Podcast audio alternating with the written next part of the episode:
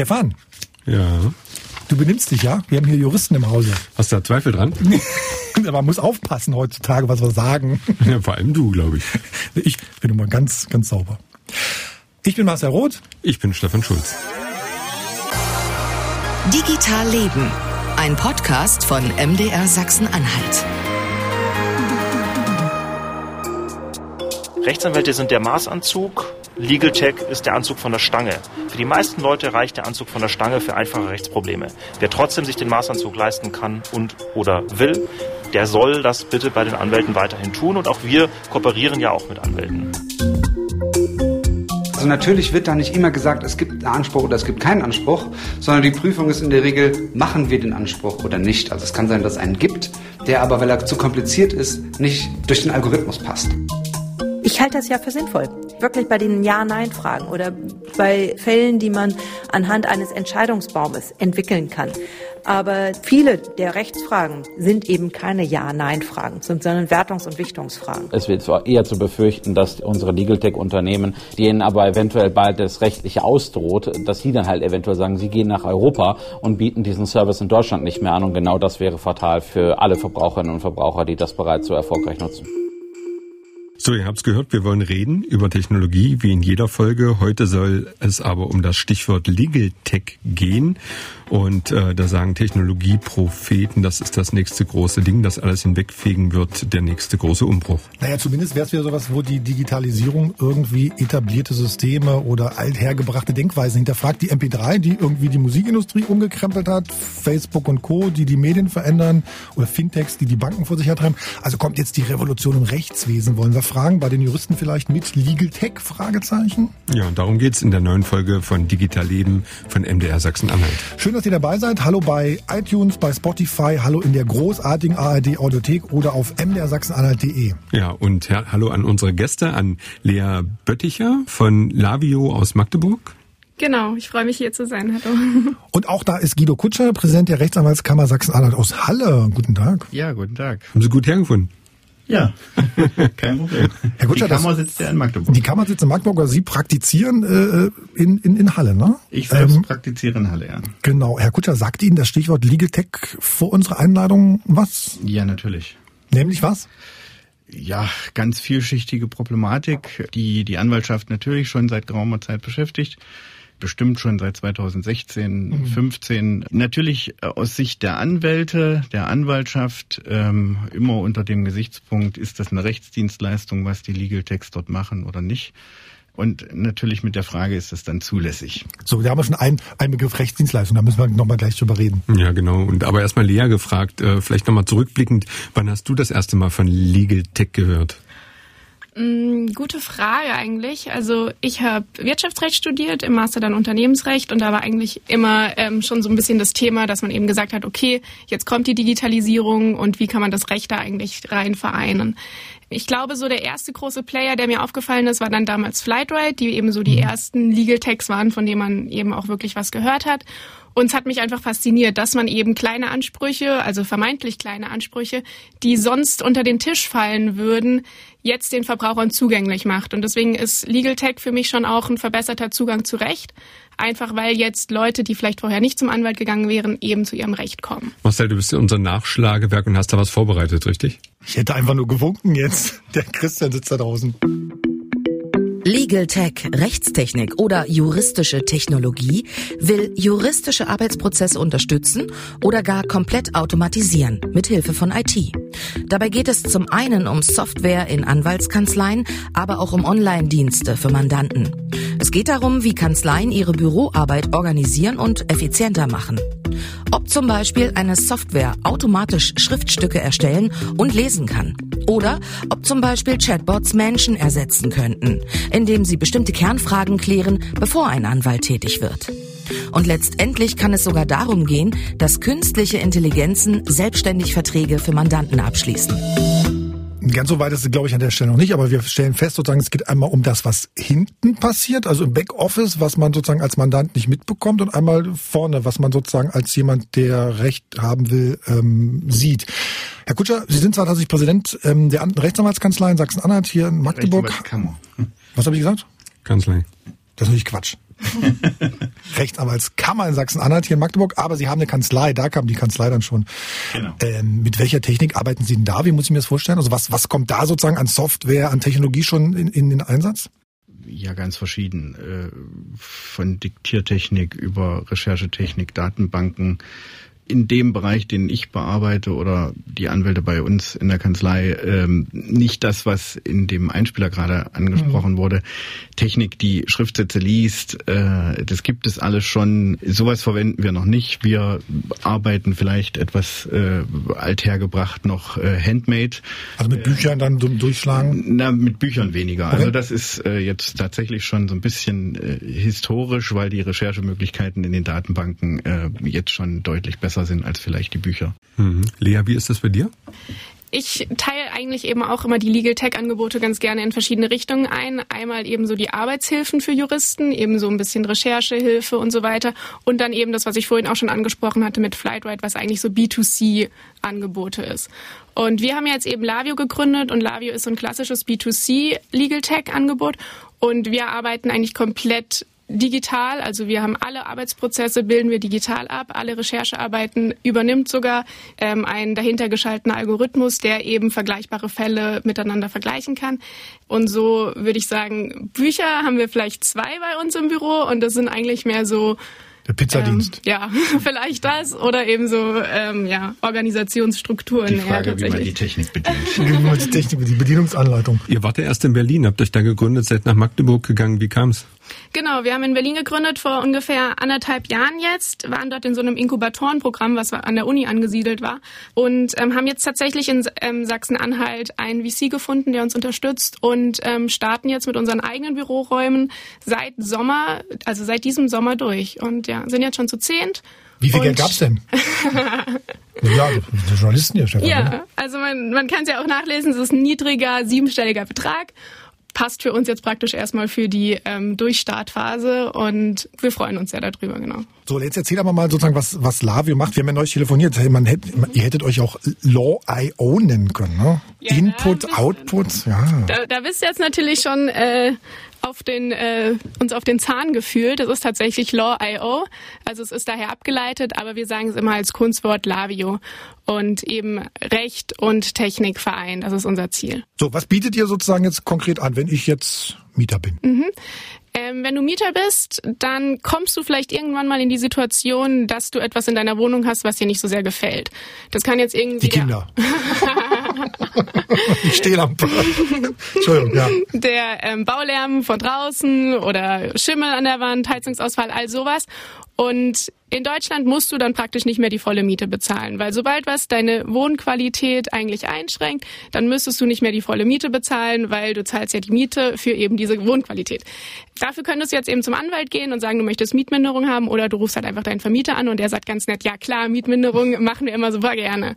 Wir haben, und so ist die Idee einfach auch entstanden, damals die Erfahrung gemacht in unserer WG, dass ähm, Vermieter sehr, sehr blocken und äh, auch schon schwer zu erreichen sind. Und deswegen haben wir eben gesagt, es muss irgendwie heutzutage irgendeine Möglichkeit geben, dass man das jederzeit und überall und egal in welcher Form dann eigentlich machen kann.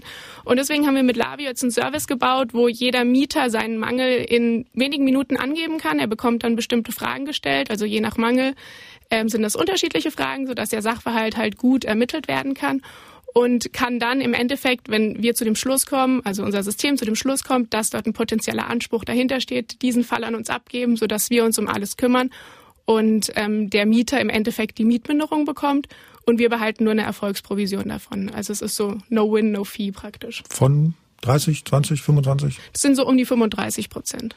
35 Prozent. Genau. Von sozusagen dem, was der Mieter dann in den Monaten spart, in denen dieser Mietmenge besteht. Genau. Also Mietminderung wird auch immer tageweise berechnet. Das heißt, für jeden Tag des Mangels bekommst du tatsächlich Mietminderung. Und ähm, was du dann im Endeffekt zurückbekommst, davon 35 Prozent an uns. Herr Kutscher, was halten Sie denn davon? Ja, da fängt das Problem an. Ähm, Mieterschutzbund gibt es schon? Oder wie meinst du? Das könnte ich sagen, das ist aber vielleicht zu einfach gegriffen. Es ist aber genau die, die Frage, in dem oder der Bereich, in dem wir uns hier bewegen, äh, ist das eine Rechtsdienstleistung, die dort angeboten wird oder nicht? Bei dem, was Lea gerade geschildert hat, würde ich auf den ersten Blick sagen, natürlich ist das eine Rechtsdienstleistung, wenn am Ende auch noch eine Empfehlung herauskommt äh, für den Rechtssuchenden, denn was anderes ist jetzt der Mieter ja nicht als ein Rechtssuchender, eine Rechtssuchende. Ähm, und genau das, was dort gemacht wird, ist dann Rechtsdienstleistung, was nach dem Rechtsdienstleistungsgesetz eben entgeltlich nur Anwälten vorbehalten ist. Da sind wir dann eben in dem Spannungsfeld, in dem erstens die Anwaltschaft natürlich nachdenkt und sagt, wie gehen wir damit um? Politik denkt nach, wie gehen wir damit um? Und die Gerichte denken im Moment auch darüber nach, wie ist damit umzugehen. Annemarie Keding ist Sachsen-Anhalts Justizministerin. Ich sehe ein Potenzial bei einfach gelagerten Fällen, wo es um Ja-Nein-Entscheidungen gibt, wo ähm, Werte vorgegeben sind, also feste Eurobeträge, ähm, weitere Vorschriften, wo man einfach sagt, das ist eine Ja-Nein-Entscheidung. Da ist keine Wertung dabei. In dem Augenblick, wo es eine Wertung und eine Wichtung gibt, ähm, sehe ich da wenig Potenzial da, sozusagen der Richter, wenn der Richter sozusagen äh, entscheiden muss. Ja, beziehungsweise wenn eine Rechtsberatung stattfinden muss und auch wenn man das nicht rein numerisch festmachen kann oder nicht eine einfache Ja-Nein-Entscheidung da hat, sondern eine Wichtungsfrage, eine Einordnungsfrage, eine Frage der Geeignetheit, dann ist das, ähm, muss der voll ausgebildete Rechtsanwalt im Anbetracht all seiner Kenntnisse und Erfahrungen beurteilen. Sehen Sie auch Risiken? Also Sie haben so ein bisschen so den Zeigefinger schon gehoben. Sehen Sie grundsätzlich Risiken? Ist immer die Frage, ob man die Fragen auch so versteht, wie sie gemeint sind. Also manchmal können die Fragen, dann denkt man, das ist eine simple Frage und man hat auch alles beantwortet. Dabei kommen ganz wichtige Aspekte ähm, dann zu kurz, ähm, einfach weil die eine Besonderheit des Falles sind. Von daher denke ich wirklich, es ist eine Orientierung und auch sehr hilfreich, aber sie kann dann letztlich wahrscheinlich doch nicht den Rechtsrat ersetzen. Eine Sorge, die man in dem Zusammenhang auch ab und an hört, ist, naja, wenn es in Deutschland nicht gemacht wird, das machen dann Länder oder das machen dann in EU-Ländern andere Leute. So ähnlich wie es uns sozusagen beim, bei den Fintechs ging, wo sozusagen die BaFin gesagt hat, irgendwie, oh, ihr seid ja gar keine richtigen Banken. Und dann kamen die Engländer und plötzlich ist die BaFin da ein bisschen, ein bisschen offener den deutschen äh, Fintech-Anbietern gegenüber. Das heißt, Sehen Sie eine Sorge, dass man ich da sehe es wirklich als die Legal Tech als Möglichkeit der Unterstützung und der Hilfe und ich bin auch überhaupt nicht dagegen. Ich glaube sogar, dass es ein Plus an Verbraucherrechten geben kann, weil sie einfach sich schneller orientieren können. Lohnt es sich überhaupt mal einen Anspruch zu verfolgen? Will ich das überhaupt? Ich glaube auch, dass es entlastend wirkt bei Standardsituationen. Also entlastend in dem Sinne, dass man wirklich dann sagen kann, in äh, tausend äh, Fällen ist das so entschieden worden. Entlastend Aber, für die Gerichte. Entlastend für die Gerichte, entlastend ähm, für auch die Prozessbeteiligten. Wenn man dann sagt, in tausend Fällen ist das so schon gewesen, dann ist auch der tausend und erste Fall genau so. Aber ich muss auch immer die Freiheit haben zu sagen, nein, der tausend und erste Fall liegt eben anders. Da gibt es eine Besonderheit und von daher denke ich, es kann eine große Entlastung und auch eine große Unterstützung sein, aber es wird nicht das Gericht und äh, das Rechtswesen als solches ersetzen können. Also wenn ich die Ministerin da richtig verstehe, sagt die auch, eigentlich braucht man Anwaltskanzlei und vorgelagert dürfte dann sowas sein, was ihr macht, Lea. Also das, was Frau Keding hier angibt, ist völlig zutreffend. Es geht eben schlicht und ergreifend darum, wenn es in die Wertung geht, wenn es in die Empfehlung geht, verfolge ich jetzt einen Anspruch oder nicht, dann kann das eben nur qualifiziert durch äh, Rechtsanwältinnen und Rechtsanwälte gemacht werden. Also ich stimme Ihnen auch total zu, dass es eine Rechtsdienstleistung ist, die wir machen, weil wer sich Ansprüche abtreten lässt und die dann praktisch durchsetzt, der bietet eine Rechtsdienstleistung an, genau eine Inkassodienstleistung. Und genau diese Inkassodienstleistung bieten wir an und wir sind eingetragener Inkassodienstleister und machen das praktisch immer auf Grundlage dessen und deswegen komplett auch ja. unter der Erlaubnis vom Rechtsdienstleistungsgesetz. Und man prüft ja, ob der Anspruch besteht. Und das ist auch im Zusammenhang mit der Inkassodienstleistung ziemlich unproblematisch. Da gibt's auch die Bundesverfassungsgerichtsurteile, die praktisch sagen, dass man ja vorgelagerte Rechtsdienstleistung eigentlich oder Rechtsberatung ist es ja auch nicht, sondern es ist einfach nur eine Prüfung, ob der Anspruch besteht oder nicht. Ansonsten könnte man den ja gar nicht annehmen. Das ist aber ein sehr, sehr feiner Unterschied und ein ganz wichtiger Unterschied. Wenn ähm, Legal Tech Unternehmen sich Ansprüche abtreten lassen und die dann im eigenen Namen geltend machen, dann ist das ganz klar abzugrenzen von der Frage, ob ich über eine Plattform, über einen Algorithmus einem Verbraucher eine Empfehlung unmittelbar gebe und der Verbraucher für sich entscheidet, ob er oder sie den Anspruch selbst geltend macht. Wenn ich dieses Instrument der Abtretung von Ansprüchen wähle und dadurch die Inhaberschaft des Rechts, um das es geht, auf das Legal Tech Unternehmen verlagere, dann macht das Legal Tech Unternehmen wiederum einen eigenen Anspruch geltend. Und das ist auch gar nicht so sehr eine Frage des Inkassos, wenn Sie es als Abtretung beschreiben, weil dann wechselt der Anspruch den Inhaber. Herr Kutsch, aber aus, aus Nutzersicht mal gesagt, so ganz plump, ne? Mir ist es doch völlig egal, wie am Ende sozusagen ich zu meinem Recht komme, ne? Gerade wenn Sie mal sagen, es geht um 50 Euro im Monat bei, bei, bei einer Miete und dann sagen schlaue Leute jetzt, das ist ein Prozesskostenrisiko von 800 Euro. Ja, jetzt wird mir dann wahrscheinlich wieder vorgehalten, dass ich sehr, sehr stark abgrenze oder äh, Winkelzüge finde. Ähm, aber es ist halt im, im deutschen Recht jedenfalls so, äh, wenn ich den Anspruch übertrage auf jemanden, der ihn dann geltend macht und das im eigenen Namen tut, also das Plattformunternehmen macht die Anspruchsdurchsetzung im eigenen Namen und kehrt dann wiederum an den Verbraucher was aus, dann mag das für den Verbraucher am Ende und im Ergebnis egal sein. Rechtlich ist es aber ein erheblicher Unterschied, ob ich jetzt eine Empfehlung gebe. Und so habe ich Lea, darf ich Lea sagen, ähm, auch verstanden. Man verbindet also die erlaubte Inkassodienstleistung, die im Rechtsdienstleistungsgesetz ja ausdrücklich erlaubt ist, mit einer vorgelagerten Rechtsberatung, was wohl auch zulässig sein dürfte. Ich habe das jetzt nicht abschließend geprüft, aber würde ich jetzt mal unterstellen. Und das ist auch in Ordnung. Aber es setzt natürlich schon voraus, dass der Anspruch dann abgetreten wird und zur Einziehung im Rahmen der Inkasso-Erlaubnis ähm, übertragen wird. Genau, und das ist praktisch das, was wir machen. Inkassounternehmen hört sich einfach immer ein bisschen böser an, als es eigentlich ist. aber im, im Grunde ähm, bin ich mir gar nicht sicher, aber würde ich im Moment vielleicht denken, dass die Mehrzahl der Legal Tech Plattformen anders unterwegs ist. Aber ja? hätte ich da als Glatzkopf sozusagen eine Chance, bei euch noch mitzumachen als Inkasso? Bringst du deine, deine muskelbepackten Freunde mit? Wir, wir sind ja auch praktisch ein Inkasso-Unternehmen, was den Spieß mal umdreht. Also normalerweise kennt man ja Inkasso-Unternehmen immer nur, die zu den Verbrauchern gehen, die ihre Telefonrechnung nicht bezahlt haben. Und wir gehen ja jetzt zu den Konzernen und holen da praktisch Geld zurück. Also es ist ja das erste Mal, das ist ein Inkasso-Unternehmen praktisch andersrum. Kann ich aus eigener Erfahrung mal berichten? Ich habe tatsächlich mal einen Flug, ähm, der mir gecancelt wurde und dann an einer dieser Plattformen sozusagen tatsächlich die Ansprüche ähm, abgewiesen. Ne? Ähm, die Entschädigung waren 250 Euro und überwiesen von dem Unternehmen habe ich an 160 bekommen, 166. Ne? Das waren sozusagen 70 Euro plus Mehrwertsteuer. Andererseits gibt es natürlich gerade im Verkehrsbereich gibt's ja Schlichtungsstellen, die das, die das durchsetzen. Ja, ne? aber, aber, hast du dich gefreut über die 70, äh, über die ja, 160 Euro? Und ja. hättest du es alleine gemacht? nee, aber ich glaube, wenn ich von der Schlichtungsstelle gewusst hätte, hätte ich es direkt da gemacht. Okay. Also ich glaube sozusagen im Verkehr ist es so eine Nummer, da ist es sozusagen für den ÖPNV geregelt, da ist es für die Bahn geregelt, da ist es für den Fernbus geregelt und eben für Flüge geregelt. Bei Mieten gibt sowas natürlich nicht. Also da, da, da kämt ihr dann ins Spiel, weil ich, ich weiß nicht. Was ist um mit dem Mieterschutzbund? Wenn ich jetzt sagen würde, naja. euch braucht man nicht, man hat schon den Mieterschutzbund. Was wäre denn sozusagen das, was du dem entgegenhalten würdest? Ja, also die Erfahrung, die wir gemacht haben, ist, dass ähm, die Leute heutzutage nicht mehr so gerne Mitglied irgendwo sind, wo sie die Leistung praktisch erst verzögert bekommen eigentlich und praktisch ja auch schon Mitglied sein muss, dass du dann die Leistung in Anspruch nehmen kannst. Und Mitgliedsbeiträge bezahlst. Mitgliedsbeiträge bezahlst, ohne eine direkte Gegenleistung zu bekommen. Und ähm, die Prozesse sind leider immer noch sehr, sehr langwierig einfach.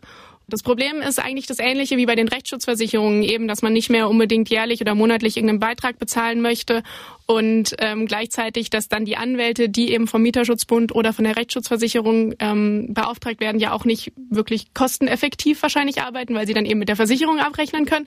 Und ähm, dem versuchen wir eben vorzubeugen, vor allem weil wir auch immer aus, also wir wollen immer außergerichtlich lösen, weil wir auch keine Eskalation zwischen Mieter und Vermieter wollen, weil das ist ja schon auch ein sensibles mhm. Verhältnis, was man da hat. Und ähm, die Eskalationsstufe für den Mieterschutzbund ist meiner Meinung nach immer ein bisschen höher, wenn man halt auch wirklich so ein bisschen Lebensberatung oder Unterstützung nochmal braucht, weil man irgendwie Angst hat, der Vermieter schmeißt einen gleich raus. Und wir sind halt eben eher für die kleineren Ansprüche. Aber wie kommt es, dass ihr da ein bisschen mehr, in Anführungsstrichen, Druck ausüben könnt, als beispielsweise so ein Mieterschutzbund, der ja auch seine Berechtigung hat. Aber warum zucken da die Mieter bei euch denn doch offenbar schneller zusammen? Also ich würde nicht behaupten, dass sie bei dem Mieterschutzbund nicht zusammenzucken. Ich glaube, da reagieren Vermieter schon auch, wenn dort von denen was kommt. Ähm, aber was einfach bemerkbar ist, ist, dass eben wenn der einzelne Mieter beim Vermieter anruft oder so, dann bringt das eigentlich gar nichts. Gerade wenn es große Hausverwaltungen sind oder so, die dann auch für ihre 50 äh, Mietshäuser nur eine halbe Stunde Sprechstunde äh, in der Woche haben Und ähm, da ist halt gerade, wenn man dann eben als GmbH auftritt, auch mit einem nachgelagerten Mahnprozess, Inkassoprozess und dann eben auch mit Vertragsanwälten die Ansprüche einklagt, ähm, da ist einfach ein bisschen mehr Druck gegeben als eben der Einzelne. Das heißt, ihr habt auch Anwälte bei euch in der Firma? Ja, tatsächlich. Also wir arbeiten mit einem Anwaltsnetzwerk, wo wir praktisch die Fälle, die außergerichtlich nicht gelöst werden können, dann an den Anwalt abgeben, sodass wir eben keine Rechtsberatung in den schwierigen Fällen machen sozusagen. Also sobald es praktisch vorm Gericht ausgetragen werden soll, geht es natürlich zum Anwalt. Marcel, ganz kurz, äh, Stopp, Herr Kutscher hat schon gezuckt äh, bei mehrfach, der mehrfach, Frage. mehrfach. mehrfach. Deshalb müssen Sie jetzt. Da waren natürlich äh, etliche äh, Bereiche, wo dann natürlich die Fragestellung sehr verwischt. Ne? Also ähm, von der Argumentation her, die Lea verwendet hat, ähm, war es schon so, dass faktisch das Recht des Mieters wahrgenommen wird gegenüber dem Vermieter. Das geht natürlich nicht. Das ist eine Rechtsdienstleistung, die ist Anwälten vorbehalten. Und das ist, meine ich, auch nicht von der Inkassoerlaubnis erfasst.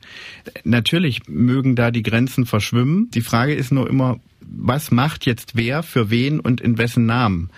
Auch die Frage, ob der Fall schwierig ist oder nicht, ist keine richtige Abgrenzungsfrage für die Entscheidung, ist das jetzt eine Rechtsdienstleistung oder nicht. Also es hat nichts mit schwierig zu tun. Es hat damit zu tun, ob ich eben dem Verbraucher, der Verbraucherin eine Entscheidung empfehle, ob ich einen Sachverhalt beurteile, ob ich einen Sachverhalt ermittle äh, und dann am Ende eben äh, daraus dem Verbraucher, der Verbraucherin äh, Handlungsempfehlungen erteile. Mhm.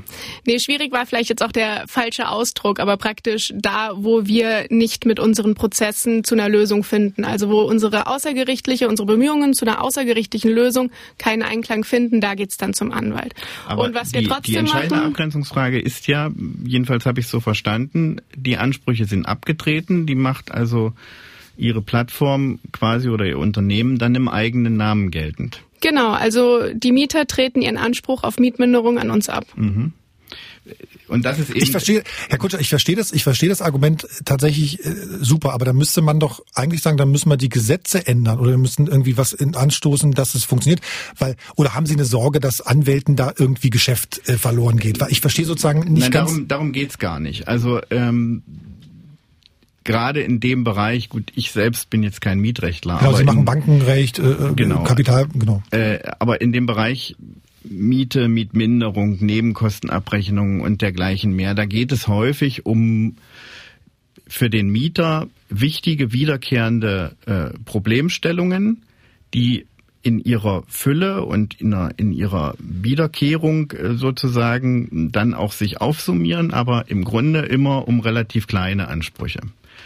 Und natürlich muss man sich als Anwaltskanzlei dann schon überlegen, wie ist das Vergütungssystem für mhm. diesen Fall. Ja, mhm. Wir haben im Grunde eine Vergütungstabelle, mhm. wo so die kleinen Streitwerte äh, dann natürlich auch keine horrenden Gebühren auswerfen. Insofern geht es der Anwaltschaft bei der Frage Legal Tech auch nicht darum, geht uns Geschäft verloren. Ich bin auch im Grunde persönlich fest davon überzeugt, dass Algorithmen das an verschiedenen Stellen, wo ich also wiederkehrende Elemente habe, möglicherweise durchaus besser könnten, als das ein anwaltliches Gehirn äh, letztlich tun könnte. Auf der anderen Seite geht es eben darum, jeder Fall und gerade auch im Mietrecht ist es, glaube ich, noch deutlich anders als bei Flugentschädigungen. Geht es um ganz individuelle Fälle, die voneinander abweichen. Und die Abweichungen, die führen eben dazu, dass Algorithmen das häufig dann nicht erkennen können. Und das führt zu eben auch in der gerichtlichen Vorbereitung vielleicht zu Abweichungen, die nicht notwendig sind. Und dann ist eben das, was wir meinen als Anwaltschaft, eher Verbraucherschutz. Wir, der, der Verbraucher braucht eine qualifizierte Rechtsberatung und eine qualifizierte Empfehlung, die eben nur dafür ausgebildete Juristen liefern können. Also meiner Meinung nach ist eine Heizung kaputt, wenn sie kaputt ist. Und die Heizung kann genauso in Berlin ausfallen wie irgendwo in München. Und man sollte den gleichen Anspruch dafür haben.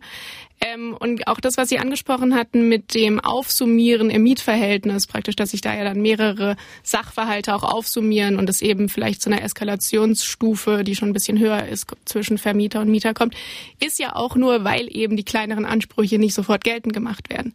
Wenn man jetzt eine Stelle hätte, wo man eben Mängel immer sofort melden kann und dann Ansprüche abtreten kann, sodass man eben immer sofort die Mietminderung bekommt, dann würde sich das ja auch gar nicht aufsummieren. Dann würden Mängel behoben werden, die Leute hätten wieder ihre Wohnqualität, die ihnen zusteht und sozusagen alle wären glücklich, wenn das jetzt mal so. Gut, da könnte ich jetzt, da, da verlassen wir aber den im Grunde den Bereich der, der Legal Tech-Frage, da könnte ich natürlich entgegnen, mit Anwälten tritt man den Anspruch nicht ab, man behält ihn und die Anwälte, Anwältinnen gehen genauso in die äh, Konfrontation mit dem Vermieter und versuchen eben gerade dieses Aufsummieren zu verhindern und können den Mieter, die Mieterin dazu beraten, was denn jetzt angezeigt ist.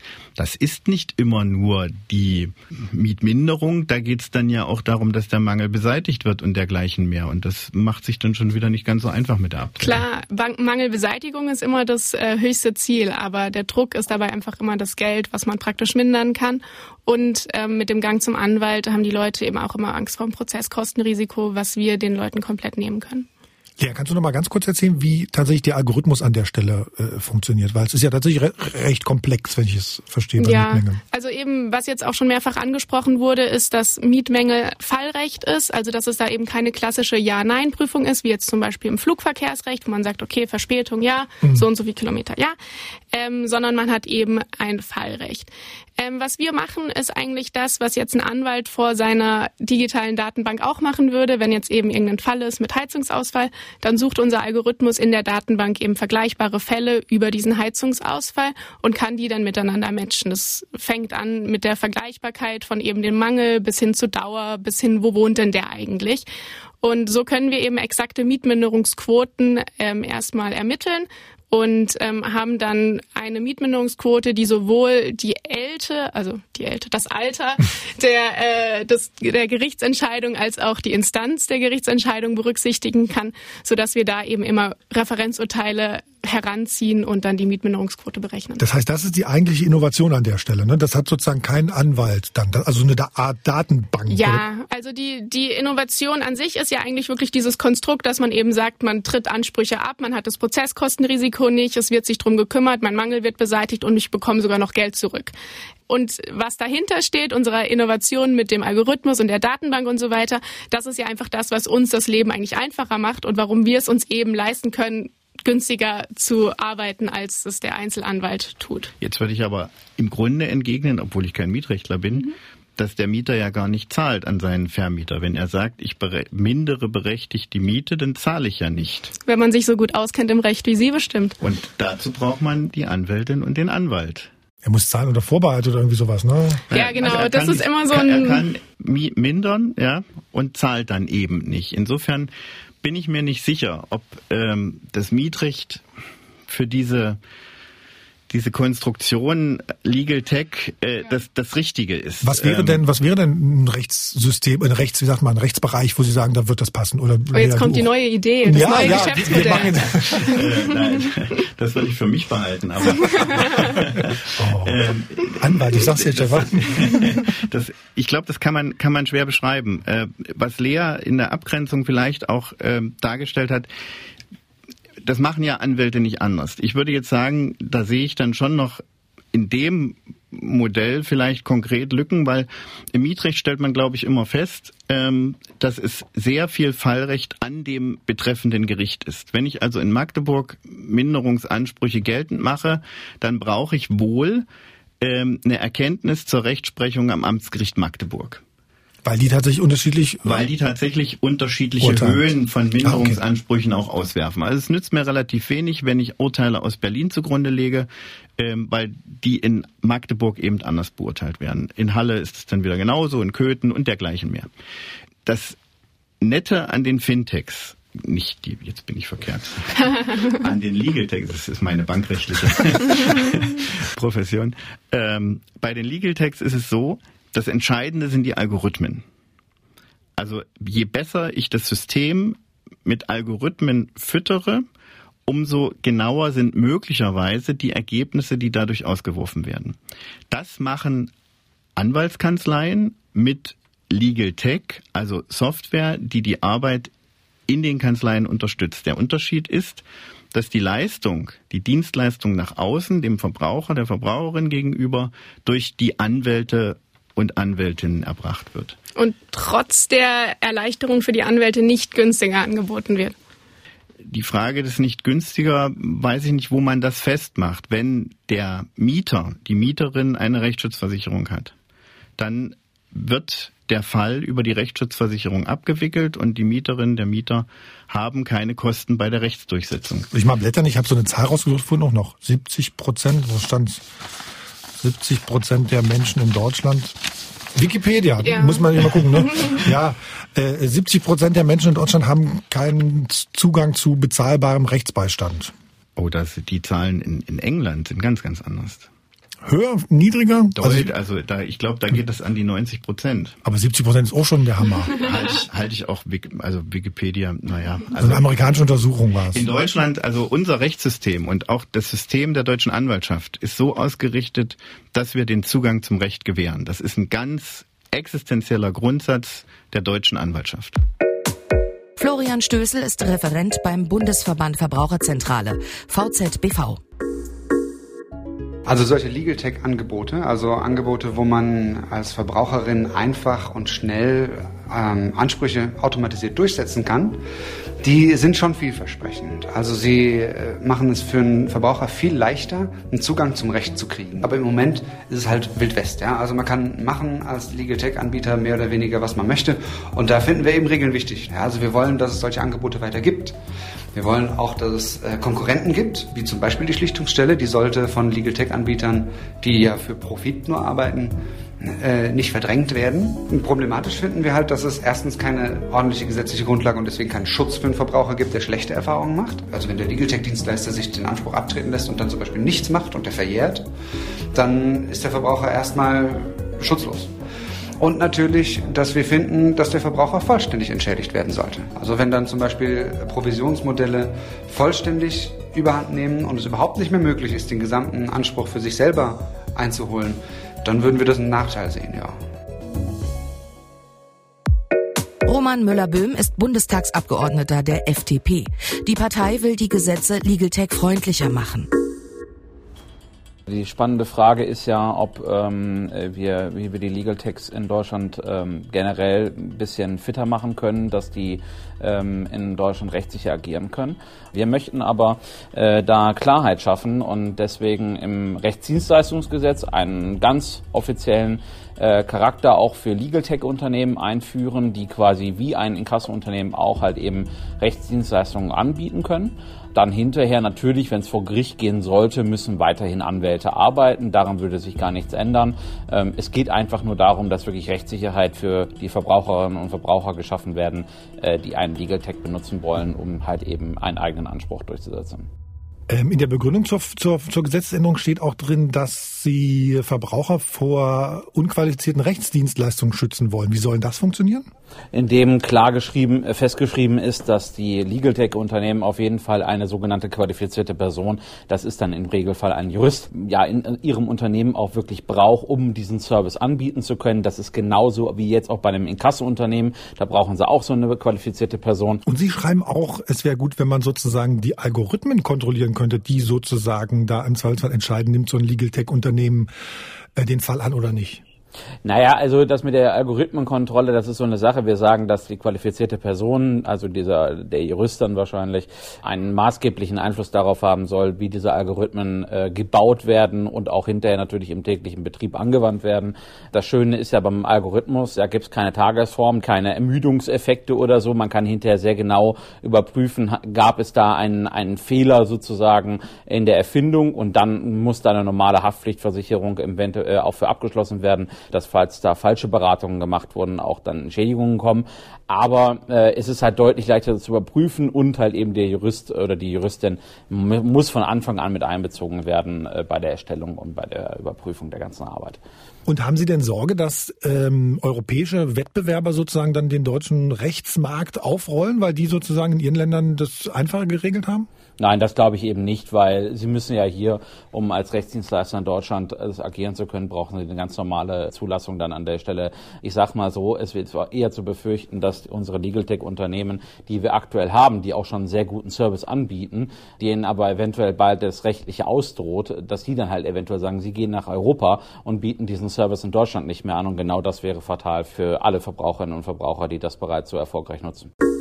Ja, mit den Augen hast du jetzt nicht gerollt. Vielleicht hast du auch nur aufmerksam zugehört. Was müsste sich denn aus deiner Sicht äh, ändern, damit du dich vielleicht auch wohler fühlst mit eurem Geschäftsmodell? Also ich finde es einen spann spannenden Ansatz, praktisch so einen Legal Tech Paragraphen mit ins Rechtsdienstleistungsgesetz aufzunehmen, einfach weil das Rechtsdienstleistungsgesetz schon ein ziemlich altes Gesetz ist und man da schon auch sagen könnte, es muss sich ein bisschen anpassen an die heutige Zeit. Ähm, meiner Meinung nach sind wir aber mit unserem Legal Tech Modell komplett unter dem Inkasso-Paragraphen abgefasst. Deswegen wäre es ja eigentlich nur ein Abschreiben von einem Paragraphen. Es würde ein bisschen Ruhe in die ganze Situation bringen, aber komplett notwendig ist es meiner Meinung nach nicht. Ich wollte, Sie haben schon wieder geschüttelt, aber ich wollte noch mal einen Schritt weitergehen jetzt an der Stelle, weil wenn ich es richtig ähm, sozusagen im Kopf habe und verstanden habe, den Vorteil, den ihr hier gegenüber Anwälten habt, ist ja auch, ihr könnt Investoren reinnehmen. Du hast ja gesagt, du habt, ihr habt einen Investor gehabt, ne? Und ihr könnt sozusagen, indem ihr sagt, in dem 35 Prozent arbeitet ihr erfolgsbasiert sozusagen oder Erfolgsprovision. Das, all das dürfen Sie nicht, ne, Herr Kutscher? All, all das, Warum eigentlich nicht? Ja, das äh, Vergütungssystem äh, der deutschen Anwaltschaft sieht die Erfolgsvergütung nicht vor. Können wir ändern. In, in ganz begrenzten äh, Rahmen gehen Erfolgshonorarvereinbarungen aus in ganz enge Grenzen. Mhm. Ich finde auch, das ist gut so. Man kann darüber natürlich diskutieren, ob das ähm, in der Zukunft anders behandelt werden sollte. Aber äh, die Frage des Zugangs zum, zum Recht, äh, die hängt nicht an der Frage einer Erfolgsvergütung. Es ging ja hier in den Beiträgen auch um die Frage Zugang zum Recht und ähm, diese Wikipedia-Zahl.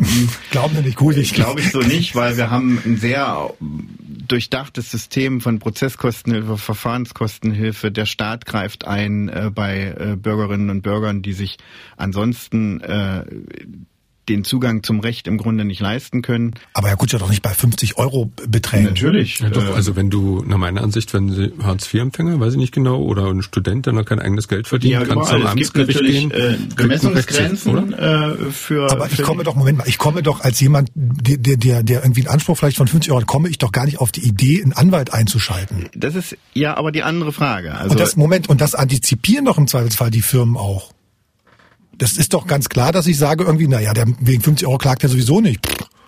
Klar, das mag sein. Das also insofern ist, ist doch der Zugang eine, zum eine Recht. Klar. Genau, sonst ist doch so, also das ist doch dann kein, kein gerechtfertigter oder kein kompletter Zugang zum Recht, so wie wir jetzt sagen. Da, beziehungsweise noch, doch, mal, noch einen Schritt die, größer. Die, die Entscheidung ist ja eine andere. Also ich glaube, das wird heute unter dem äh, hm.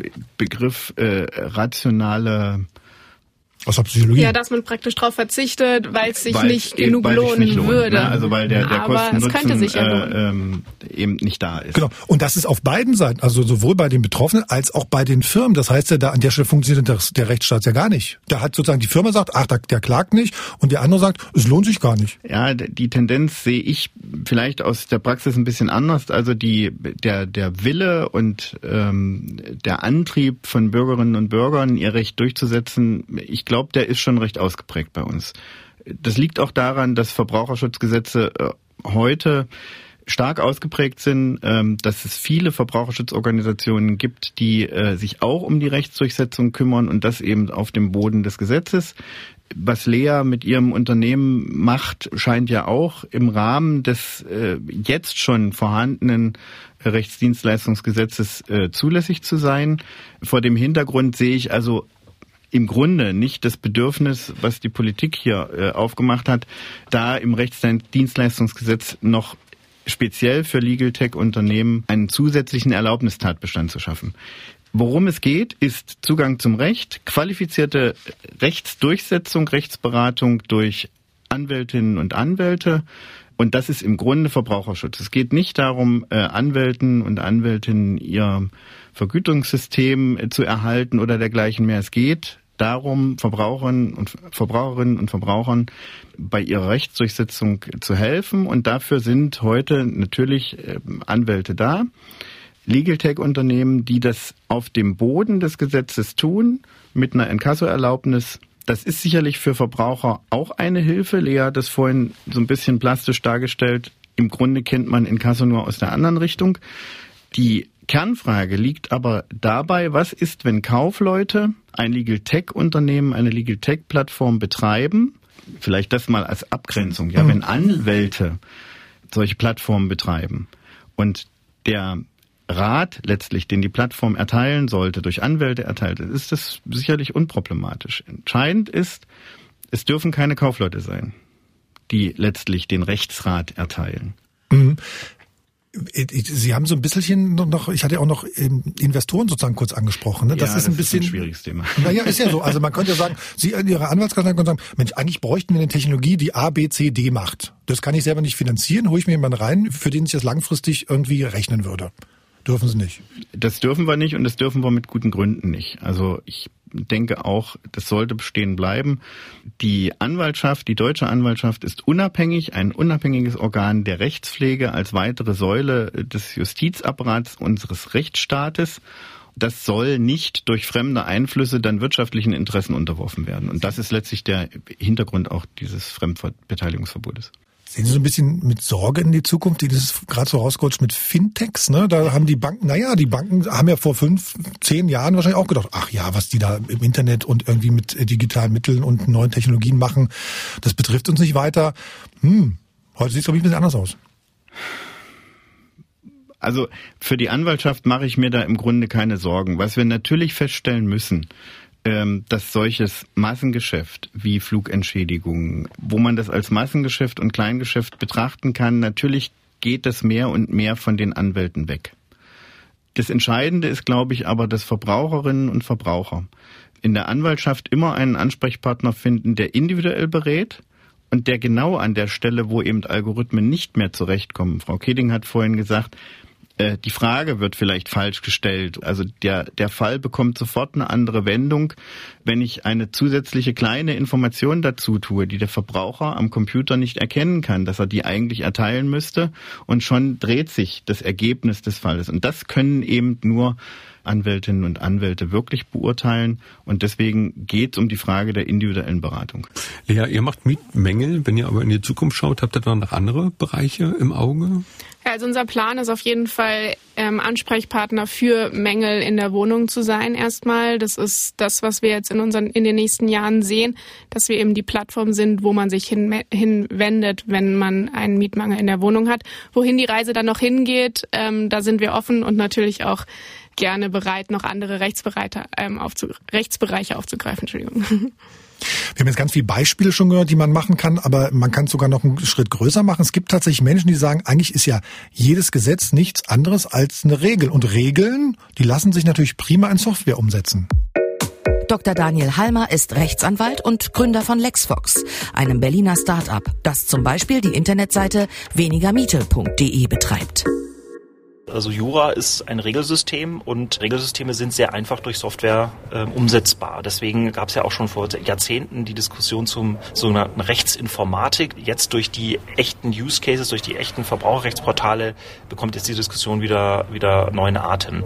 Das ist allerdings nicht die ganze Wahrheit. Ne? Also die regelbasierte Einschätzung der Erfolgschancen eines Falles ist der erste Teil, aber dann geht's ja weiter. Dann fängt nämlich der Rechtsdurchsetzungsprozess an. Es wird dann ein Schreiben generiert, formuliert an die Gegenseite und jetzt passiert Folgendes, jetzt antwortet die Gegenseite. Ne? Der Anwalt der Gegenseite schickt uns einen zehnseitigen Brief. Und jetzt kommt es darauf an, diesen Brief, den juristisch relevanten Inhalt effizient in unser System zu kriegen. Und das ist ein Bereich, wo wir Machine Learning einsetzen, wo eine intelligente Maschine zum einen mal diesen zehn Seiten Brief äh, Maschinen lesbar macht durch eine OCR-Technologie und dann aber auch kontextabhängig sucht nach den Argumenten, die in diesem Fall relevant sind. Beispiel Mietpreisbremse. Die Mietpreisbremse kennt äh, drei Ausnahmen. Modernisierung, Vormiete und Neubau. Das heißt, die Maschine scannt den Anwaltsbrief nach diesen Ausnahmen und äh, wenn äh, der Algorithmus erkennt, aha, es wird mit Vormiete argumentiert, dann wird ein Schreiben äh, generiert, das spezifisch auf dieses Argument eingeht und weitere Nachweise beispielsweise verlangt. Und das ist das, wo die eigentliche juristische Wertschöpfung stattfindet, ähm, in der Kommunikation, in dem Vor und Zurück mit der Gegenseite, bis man eine Einigung erzielt hat oder eben auch bis klar ist, dass man den Fall vor Gericht austragen muss. Was wir auch machen, aber lieber ist es uns und dem Kunden natürlich, wenn wir außergerichtliche Einigungen erzielen und das gelingt auch in den meisten Fällen. Welche Tätigkeit eines Rechtsanwaltsbüros ersetzt denn die Software bei euch gerade? Also wessen Job ersetzt die?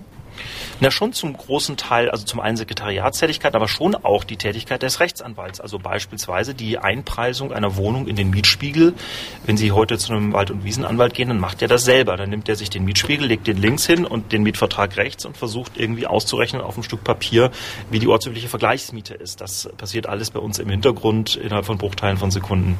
Normaler Anwalt, wie viele Fälle kann der sozusagen parallel bearbeiten und wie viel habt ihr? Also wir rechnen äh, sozusagen in Zeitbedarfen. Wir glauben, dass ähm, für einen normalen Mietpreisbremsefall Ende zu Ende ein Anwalt, der manuell arbeitet, 10 bis 20 Stunden braucht.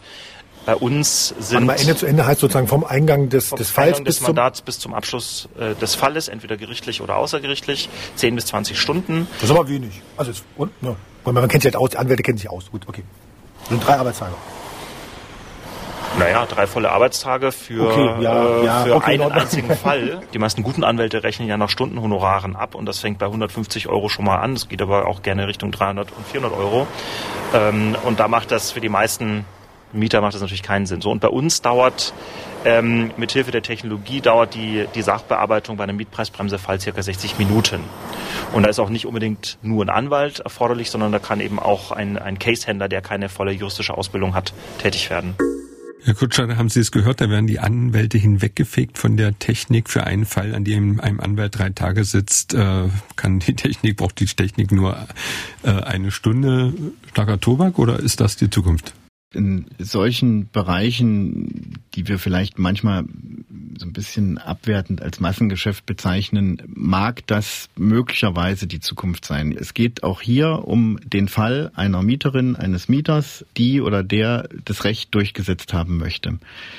Ob das am Ende ein Algorithmus macht mit Erfolg oder eine Anwältin, ein Anwalt mit Erfolg, das spielt für den Verbraucher, für die Verbraucherin wohl keine Rolle.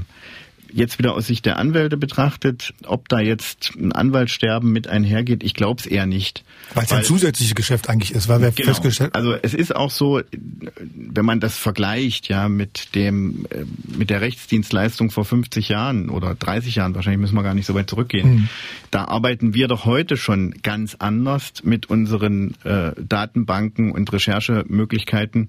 Also auch Anwältinnen und Anwälte sitzen, setzen, glaube ich, mehr und mehr solche Technik ein. Die Frage ist natürlich, wie finanziert man das? Und möglicherweise kommt so ein Break-Even an irgendeiner Stelle, wo man sagen kann, jetzt sind Anwälte so ausgestattet, dass sie auf solche Systeme zurückgreifen können, auf solche Algorithmen, um die genauso zu nutzen und das, was der Kollege gerade beschrieben hat, dann eben im Ergebnis umzusetzen. Dann müssten sie sozusagen die Technologie einkaufen oder sozusagen die, die. Genau.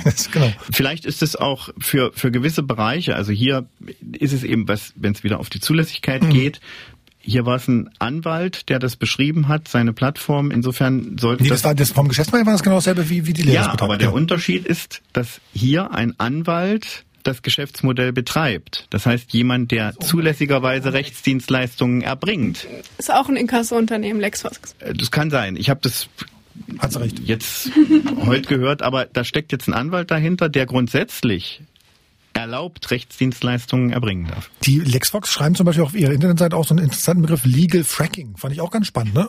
Also wirklich ernst gemeint. Ist. Man sagt, man hat so, wie Sie sagten, Massenansprüche und man gräbt die sozusagen aus als, als Geschäftsmodell. Kann man auch kritisieren. Ja, also ich fand den Ansatz eben, ähm, die Argumentation eben sehr schön, dass man gesagt hat, ähm, von Verbrauchersicht macht sehr praktisch keinen Unterschied, ob eine Plattform das durchsetzt oder ein Anwalt. Ähm, interessant für den Verbraucher ist einfach kein Prozesskostenrisiko, schnelle Bearbeitungszeit und eben wie es durchgesetzt ist, ist ihm dann ja im Prinzip egal. Aber gerade eben, weil die Legal Tech Inkasso-Unternehmen ja oft mit Erfolgsprovision arbeiten, haben sie auch den Interesse am Erfolg. Sollte der Anwalt ja auch. hat, also Aber wenn, noch ein wenn da jetzt so finanzielles ein, Interesse. so ein Zungenschlag reinkommt, dass Anwälte kein Interesse am Erfolg haben. Nein, das meinte ich damit nicht. Ähm, aber Anwälte setzen eben den Anspruch äh, eins zu eins durch und der Verbraucher, die Verbraucherin bekommt das Recht ungekürzt. Erfolgsquote. Der Daniel Heim hat mir gesagt, 75 bis 80 Prozent der angenommenen Fälle äh, erfolgreich zu Ende gebracht. Herr Kutscher, bei Ihnen? Das kann ich schwer greifen. Äh, also das kann man, glaube ich, so pauschal nicht sagen. Okay. Also wenn Sie meine Mandanten fragen würden, das ist aber ja ein anderer Bereich, zufrieden, ja, genau. äh, dann habe ich eine Quote von 100 Prozent.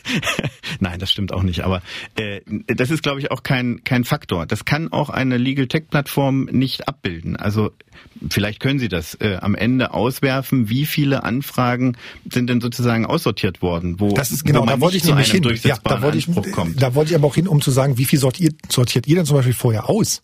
Oder wie viel fallen denn durch das Raster durch? Ja, also da fallen schon ein paar durch. Es ist jetzt, man kann keine genauen Zahlen hm. sagen, aber ich würde sagen, ähm, um die 70 Prozent haben Anspruch und 30 Prozent eher nicht. Das sind dann halt auch so Fälle, die eben sagen, ja, kleiner Kratzer im Parkett oder kleiner Fleck an der Wand oder so. Also da gibt's natürlich auch vielleicht ein bisschen die, die eher mal nörgeln, sagen wir auch, ähm, die haben dann keinen Anspruch auf Mietminderung und fallen halt bei uns durch. Die Nörgler Genauso schickt er dann zum Anwalt. Genauso wie ähm, selbstverschuldete Sachen oder ähm, genau. Ja, ist ja, die sind ganz richtig angekommen. Nein, äh, ist natürlich Quatsch. Aber sozusagen empfehlt ihr dann hinterher, wenn nicht bei uns, dann sucht euch einen Anwalt oder was? Ähm, wir haben bei uns noch einen Service, der ist kostenlos, dass man sich ein Dokument generieren kann, um den Mangel einfach erstmal selbst dem Vermieter zu melden. Also das ist so ein Dokumentengenerator, wo dann auch eben die Vorbehaltsformulierungen mit drin stehen und so weiter, dass wir das dem Kunden mit an die Hand nehmen. Aber ansonsten erfolgt da von uns jetzt keine Handlungsempfehlung oder so. Da liegt dann aber eben, also das müsste man sich tatsächlich im Einzelnen mal anschauen, äh, ob es da Zulässigkeitsfragen gibt. Ne?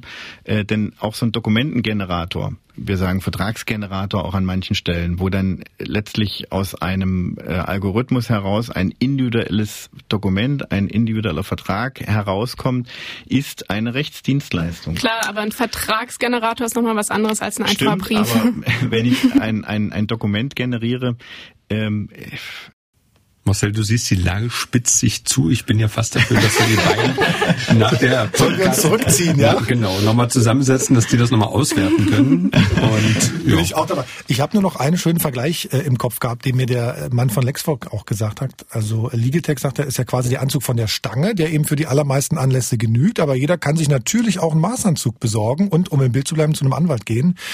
Fand ich sozusagen als ähm, als Bild ganz schön. Gibt natürlich auch Leute, die sagen, na ja, das wird jetzt eine Industrie Industrialisierung des Marktes für Rechtsdienstleistungen. Vielleicht werden dadurch die Preise auch sinken und für uns Kunden oder Mandanten wird es dann irgendwie günstiger. Frei von der Leber weg in fünf Jahren? Lea, wo willst du mit deinem Unternehmen da stehen? Ähm, ja, eben. Also, dass wenn man ein Mietproblem, ein Mietmangelproblem äh, in der Wohnung hat, natürlich weiß, dass man auf lavio.de gehen kann, es dort kurz überprüfen kann und dann all nötigen Papierkram und die Rumärgerei an uns abgeben kann. Bei Ihnen in fünf Jahren, Herr Kutscher? Ach, ich bin da frohen Mutes und der festen Überzeugung, dass es Rechtsanwältinnen und Rechtsanwälte auch weiterhin braucht für eine individuelle Beratung, qualifiziert für die Verbraucherinnen und Verbraucher.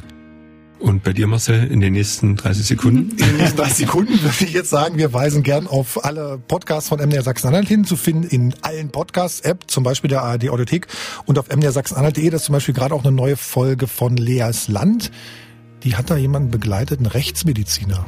Oh ja, Lea, Lea, ja genau. Nee, Lea, nicht du, die, die, die Lea Jürgensen, Rechtsmediziner, in genau. der Obduktionshalle. Genau, und wenn ihr noch Fragen und Ideen habt, dann einfach her damit, gern per E-Mail online-sachsen-anhalt.mdr.de oder natürlich bei Twitter mdr-san. Danke an unsere Gäste, den Präsidenten der Rechtsanwaltskammer Sachsen-Anhalt, Guido Kutscher, vielen Dank. Gerne. Und äh, Lea Böttcher von Lavio aus Magdeburg, ich danke dir. Danke euch. Danke auch an äh, Marit Heske, äh, Christian Thiele, der ja die Technik heute gemacht hat, und dem großartigen Markus Küstner, der auch draußen sitzt und sich jetzt die Faust hebt und lacht, genau. Die nächste Folge von Digital Leben, die kommt dann aus Halle von der Netzwerktagung Medienkompetenz Sachsen-Anhalt. Veranstalter ist da die Medienanstalt Sachsen-Anhalt. Am 22. Oktober nehmen wir das Ganze da in der Leopoldine auf, vor Publikum. Thema ist da Lesen, Schreiben, Rechnen und Programmieren. Welche Kulturtechniken brauchen wir eigentlich? Links dazu auf mdrsachsenanhalt.de. Und wie immer bei Digital Leben, also wie meistens bei Digital Leben, geht's weiter, wenn schon zu Ende ist. Heute mit Musiker Reinhard Fendrich. Ein Podcast von MDR Sachsen-Anhalt. Digital Leben.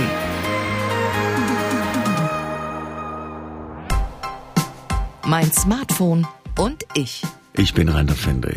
Mein Smartphone nehme ich morgens zuerst in die Hand. Mein Smartphone nehme ich morgens nicht zuerst in die Hand. Ich, ich such's ja mal. Am häufigsten nutze ich auf meinem Smartphone die Tastatur für die Telefonnummern. Am meisten stört mich an meinem Smartphone dass es meistens dann leer ist, wenn ich dringende Telefonate machen möchte. Zuletzt überrascht hat mich mein Smartphone. Als es plötzlich mit mir zu sprechen begann. Mein Smartphone und ich. Exklusiv bei Digital Leben, einem Podcast von MDR Sachsen-Anhalt. War das jetzt ein juristisches Proseminar? Oder hatten wir sozusagen noch Ich bin ja sozusagen die Hast Kontrollgruppe. Ich fand's Du bist- du spannend. bist die ja. Kontrollgruppe. Ja, genau, Genau. Ich fand's sehr spannend. Ja. Ich habe ja noch gelernt, dass es ja auch sozusagen Firmen mittlerweile gibt, die in den AGBs stehen haben, ihr dürft eure Ansprüche als Kunden nicht abtreten. Das ist ja auch krass. Ja, das haben die, hat Ryanair gemacht gehabt als Reaktion auf eben die ganzen Flugrechtsunternehmen. Äh, und wurde aber für unzulässig erklärt. Man kann kein Aber- aber Abtretungsverbot geht in nicht. Verträgen, äh, in AGBs machen. Ja, nicht in AGBs. Das Einfach mal so rein, so reingeschrieben. Kann man ja, Ja, mal versuchen. man kann es ja mal probieren. Es äh, wäre für Sie effektiv geworden. Abwehr. Mit Vielen dem Dank. Ja, Genau. Ja, vielen Dank. Ne? Danke euch, ne? Hat Spaß gemacht. Ja, fand ich auch. war Marcel, vielen Dank. Ja.